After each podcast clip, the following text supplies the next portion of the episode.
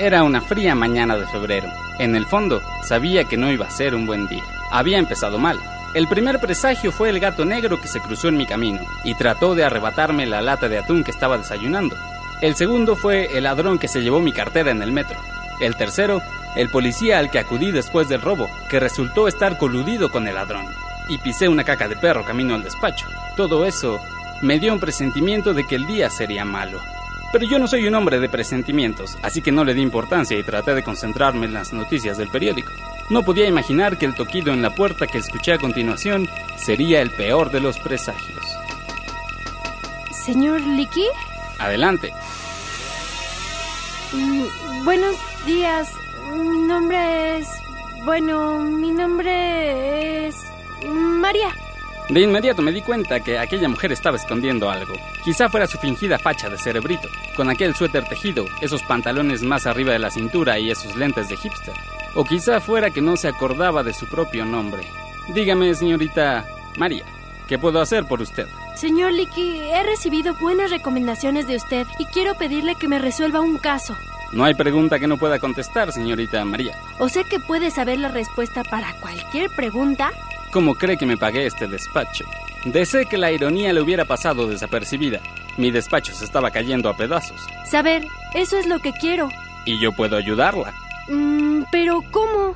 Tengo mis métodos. Quiero saber. No, no puedo compartirlos con usted.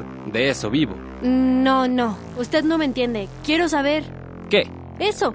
¿Cómo saber lo que sé? La conversación se volvía cada vez más surreal. Por eso, ¿qué en particular? ¿Cómo puedo saber que lo que sé es verdad? ¿Cómo sé si sé algo? Ah, eso. Todo en aquella dama me decía que no debía tomármelo en serio. Toda mi intuición me decía que no aceptara el caso. Acepto el caso, pero tampoco soy un hombre de intuición. Después del último caso había perdido mucho, o más bien todo. La señorita Terán, muerta en mis brazos. Palomino se había marchado por una mejor oferta de trabajo. A Verónica, mi mejor informante, la habían metido al tambo en una redada contra contrabandistas de vestidos floreados. En realidad no tenía mucho que perder y me gustaban los retos. ¿Cuándo puede empezar? Acabo de hacerlo. Búsqueme mañana a esta hora para informarle de mis avances. Por supuesto, solo después me daría cuenta que en realidad sí tenía mucho que perder. El Instituto Mexicano de la Radio presenta Historias Cienciacionales. Ciencia para tus oídos.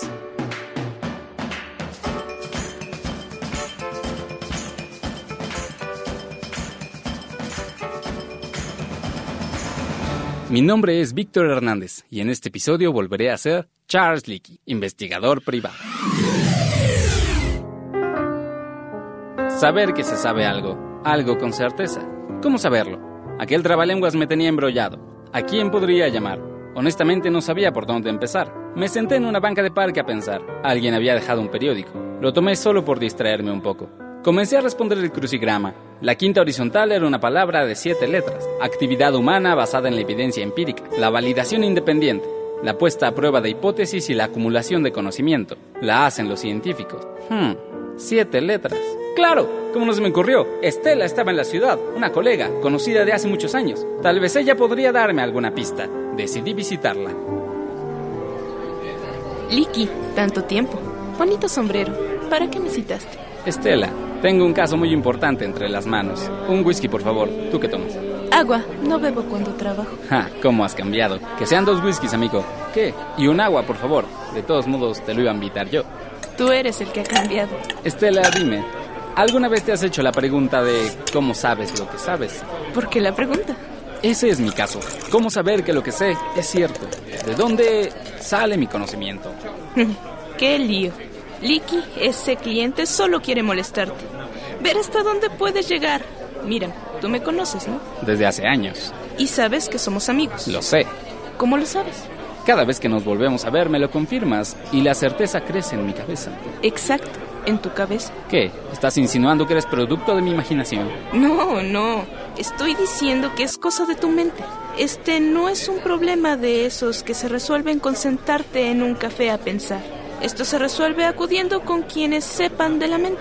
Tienes que encontrar a un experto. ¿Como quién? Un psíquico. Ah, por un momento pensé que ibas a decir otra cosa. Quita esa cara, Licky. ¿Confías en mí o no? Conozco a muchos psíquicos buenos, pero te voy a dar el número del mejor. Todavía desconcertado apunté los datos en mi libreta. Un psíquico. De nuevo tenía un mal sabor en la boca. Pero esa pista era lo único que tenía sobre el caso. Seguí las instrucciones que Estela me dio. Instrucciones que me llevaron a una vieja y destartalada casona en uno de los barrios más antiguos de la ciudad.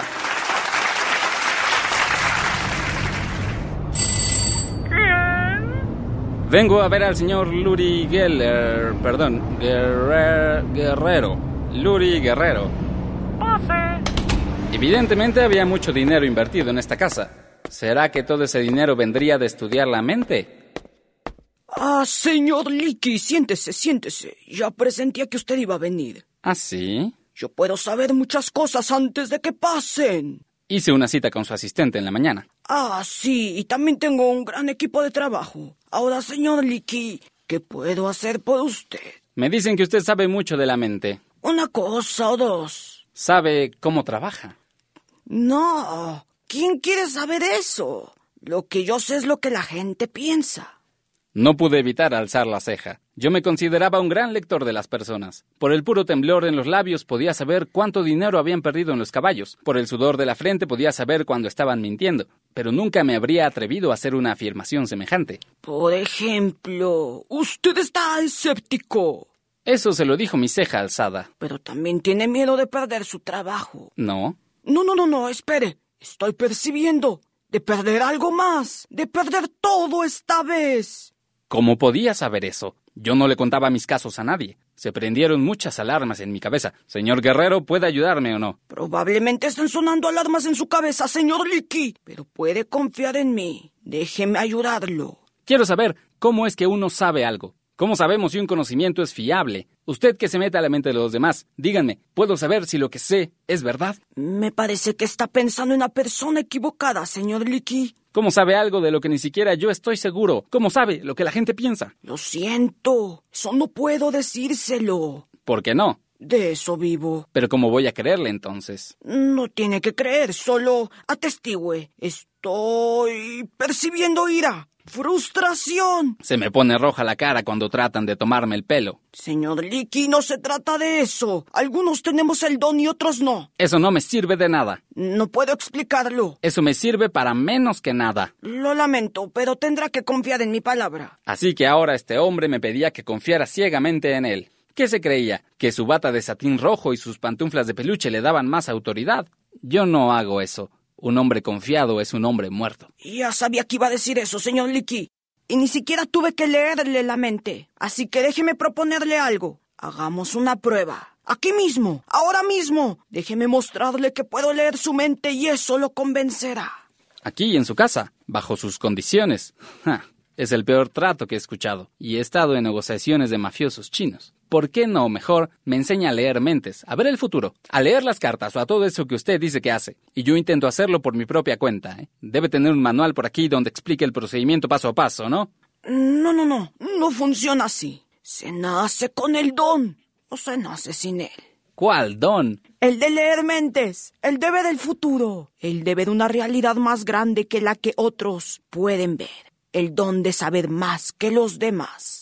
Sí se da cuenta de la ironía. ¿Cuál ironía? Yo llego a pedirle ayuda para que me diga cómo se puede saber algo con certeza. Usted me pide que confíe ciegamente en usted. Y cuando le pido pruebas, tienen que ser a su modo. Y cuando le pido que le enseñe a alguien más a hacerlo, resulta que es imposible. Todo porque usted sabe más que los demás. Imagino que si tratáramos de repetir su truco en otros lados, resultaría que sería imposible repetirlo por algún detalle minúsculo, que pasaríamos por alto, por algo que solo usted puede hacer o saber. Ahora es usted el que lee el futuro, señor Licky. Mire, yo soy un hombre que trabaja con pistas, evidencias, y en cosas que existen de verdad. Y si empezara a confiar en lo que solo yo puedo ver, en evidencias que mi mente inventa para convencerme a mí mismo, ese sería mi fin, ¿entiende? Señor Licky, la puerta está tan abierta para salir como estuvo abierta para entrar. Perfecto, es lo mejor que me ha dicho. Me largo. Pero no me ha pagado el servicio. ¿Cuál? Lectura de mentes, más mano de obra y materiales. Debí haberlo imaginado. Mm, Aquí tiene. Espero que le alcance para comprarse un nuevo truco. Adiós, señor Licky. Había topado con un callejón sin salida. Ese psíquico afirmaba tener un gran poder, pero que solo le sirve a él y a nadie más, y que nadie puede verificar si es verdad o no. ¿Cómo confiar en él? ¿Cómo confiar en alguien que pretende hablar con una verdad que nadie más puede ver? ¿Cómo confiar en un hombre que no tiene dudas de sí mismo? Pero entonces me di cuenta de lo trágico de la situación. Yo, un investigador privado, hacía eso todo el tiempo. En mi trabajo, obtenía pequeñas pistas, sacaba conclusiones y le pedía a mis clientes que confiaran en mí. Y ellos confiaban porque no me veían dudar.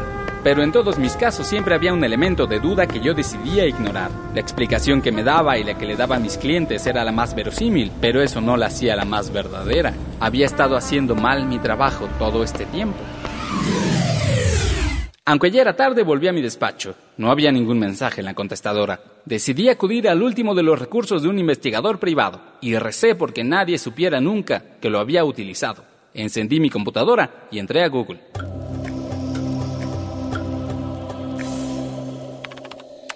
Mis manos se movieron solas y teclearon lo que estaba pensando, no lo que realmente quería escribir. ¿Cómo confiar en alguien que pretende hablar con una verdad que nadie más puede ver?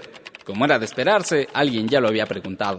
Y otro alguien ya lo había contestado. Había muchas entradas sobre el tema, y todas parecían hablar de lo mismo, escepticismo. Los escépticos, un nuevo grupo de actores en este drama. Decidí que ellos serían mi siguiente blanco. Y ya tenía el nombre de quien parecía estar al frente, la profesora Minerva Aguaviva. Vamos a un corte y regresamos. Tú escuchas historias cienciacionales. Ciencia para tus oídos. Ciencia para tus oídos.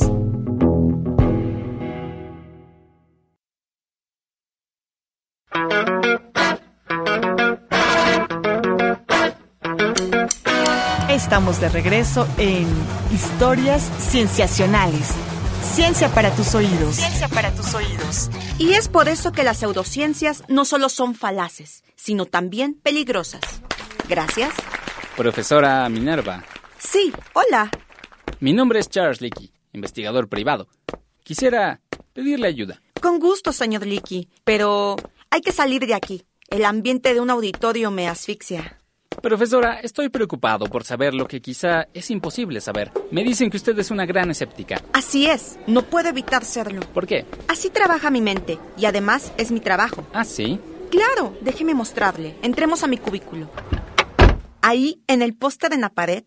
¿Quién es ese junto a la galaxia? Carl Sagan. Me suena de algo. Un científico que se preocupaba por conocer cada día más cosas y por compartir todo lo que conocía. ¿Y él cómo sabía que lo que sabía era cierto? No lo sabía. Y así es como se convencía. Ya me perdió, profesora. Carl da un bonito ejemplo en uno de sus libros, El mundo y sus demonios, que en realidad está basado en argumentación de la falsabilidad de Karl Popper, un filósofo del siglo pasado. Está empezando a dar cátedra, profesora. Necesito una respuesta rápida, por favor. A ver, Licky, imagine que yo le digo que hay un chupacabras aquí en mi despacho. Ah, pues yo le diría que es invisible porque no lo veo. Y yo le digo que sí, que es invisible y que por eso no lo ve. ¿Me creería? ¿Qué otras pruebas tiene? No, yo no quiero convencerme de su existencia. El que necesita pruebas es usted. Bueno, trataría de tocarlo. Y le diría que además de invisible, es intangible. Ah, qué conveniente. Entonces le diría que una fotografía de infrarrojo lo detectaría, porque seguro es un cuerpo que emite calor. Casualmente, aquí tengo una cámara con tecnología muy avanzada. Guarde su cámara, Licky. Es un caso hipotético. Si sacara su cámara, yo le diría que mi chupacabras no emite calor. Harina en el suelo, para ver las huellas. Es un chupacabras que flota. Obviamente. Un espectrógrafo de masas, para detectar el dióxido de carbono que saca al respirar.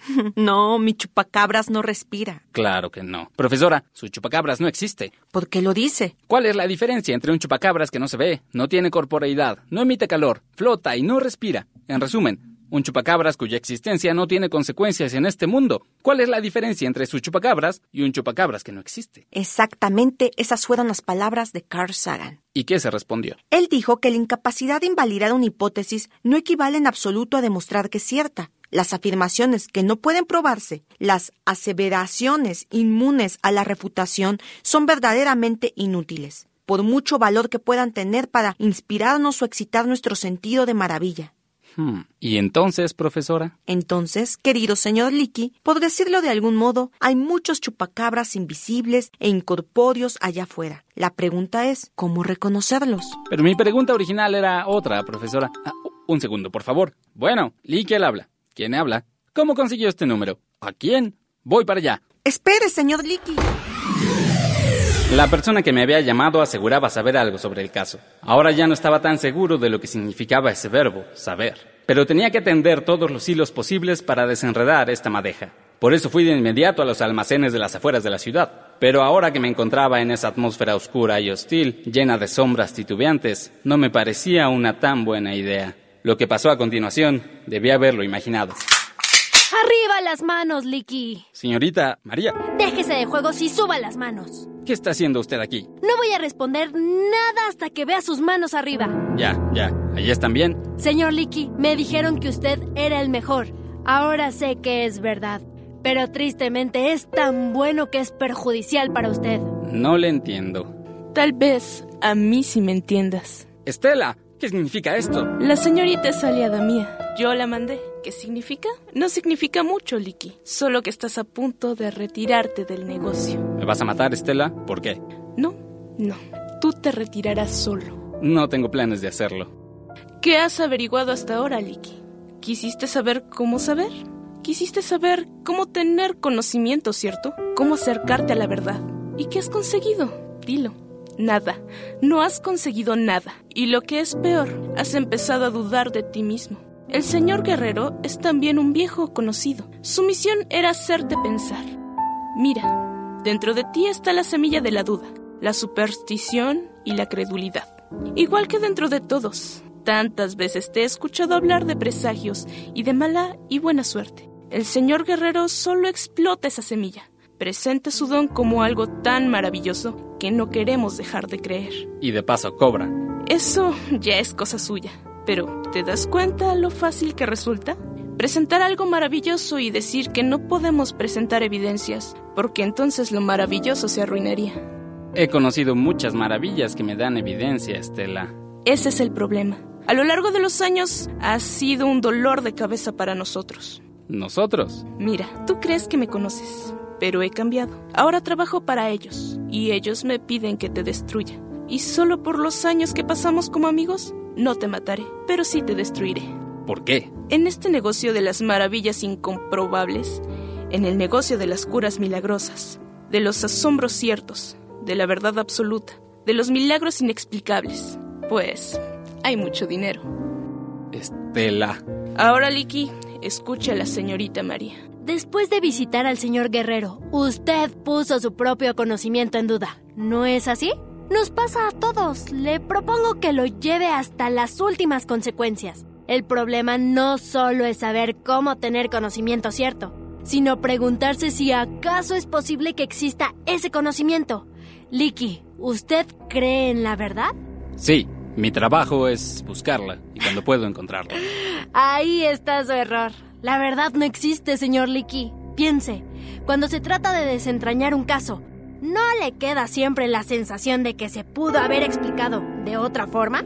¿No se ve obligado siempre a callar sus propias dudas? Si el asesino jura y perjura que él no mató a la víctima, tal vez no la mató y usted leyó mal las pistas. Tal vez el dinero del robo nunca fue robado y solo lo usaron para deshacerse de unos competidores. Tal vez todas las autoridades están coludidas con los delincuentes y usted solo se inventa una realidad opuesta para tranquilizarse y dormir por las noches. Piense, Licky, todas las pistas que ha encontrado, todas las evidencias que ha conseguido, todos los casos que ha resuelto, ¿en realidad son casos cerrados? Hmm.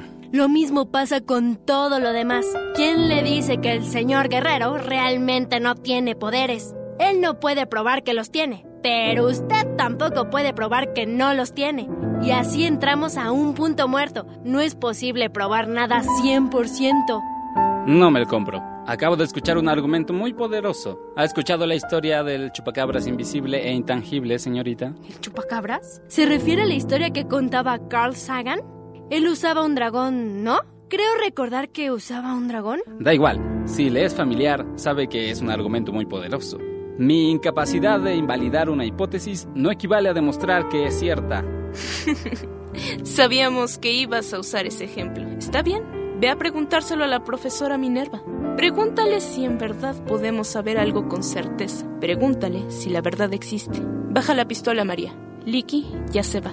Tal vez, al final de todo, él mismo se dispare en la cabeza.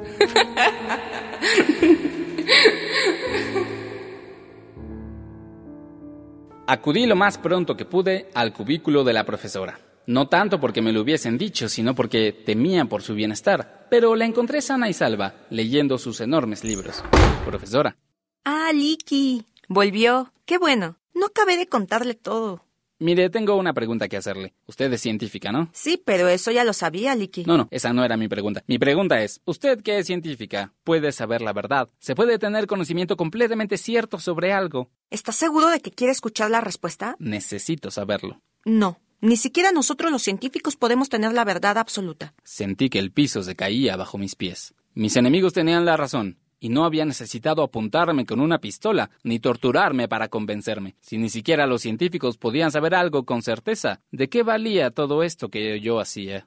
Pero entonces, profesora, nada vale la pena. Todo lo que la humanidad ha construido está basado en arena, en lodo. ¿Cómo es que se sostiene? Escúcheme, Liki. Ni siquiera los científicos podemos saber algo con absoluta certeza. Pero eso está bien. Así es como avanzamos. No imaginamos un mundo que fuera completamente entendible. Se agotaría muy rápido. Todo el tiempo están surgiendo nuevas preguntas. Todo el tiempo nos damos cuenta de lo poco que sabemos. Pero ¿y los avances tecnológicos? Son mentira también. Son una ilusión, como la de Luri Guerrero. No, eso es lo hermoso. Sabemos que no tenemos la verdad absoluta, pero sabemos que estamos muy cerca. Hasta ahora, la ciencia es la única que puede acercarse tanto a la verdad, aunque todos los científicos sabemos que no la tenemos. Y sabemos que estamos tan cerca, entre otras cosas, porque la tecnología que hemos construido funciona. Pero hay gente que dice tener la verdad absoluta. Gente de bata blanca, que sale en la televisión. Hay que desconfiar de ellos, Liki. Acuérdate del chupacabras invisible. Y entonces debo vivir con esa duda para siempre. En realidad, así has vivido toda tu vida, Licky, solo que no eras consciente de eso. Un buen detective siempre sospecha. Y un buen científico también. Sí, primero nos emocionamos y nos maravillamos de lo que encontramos. Luego es nuestro trabajo sospechar de lo que acabamos de encontrar y tratar de probar que es falso. Si no logramos probar que es falso... No demuestra que sea verdadero. Exacto. Pero nos quedamos con esa explicación provisional hasta que alguien pruebe que es falsa y nos dé una mejor explicación. ¿Y si ese alguien nunca llega? Llegará, estoy segura. Si tuviera que decirlo, es de lo único de lo que estoy segura. La ironía de su seguridad no me pasó desapercibida. No recuerdo si le di las gracias cuando me fui. Lo que sí recuerdo es que estuve vagando por la ciudad hasta la madrugada, pensando, pensando a fondo. Mis enemigos tenían razón. Saber que no podía saber algo con certeza es el tipo de cosas que destruyen a un detective. Pero aquella profesora tan lúcida me había echado un salvavidas, una luz al final del túnel. Entonces recordé el crucigrama del periódico, siete letras. Actividad humana que se basa en la evidencia empírica, en la validación independiente, en la puesta a prueba de hipótesis y en la acumulación de conocimiento. Ese crucigrama debía ser obra de un filósofo al que no le dieron crédito. Siete letras. Investigación privada era demasiado largo, pero la descripción más o menos encajaba. Siete letras. El Instituto Mexicano de la Radio presentó Historias Cienciacionales. Ciencia para tus oídos.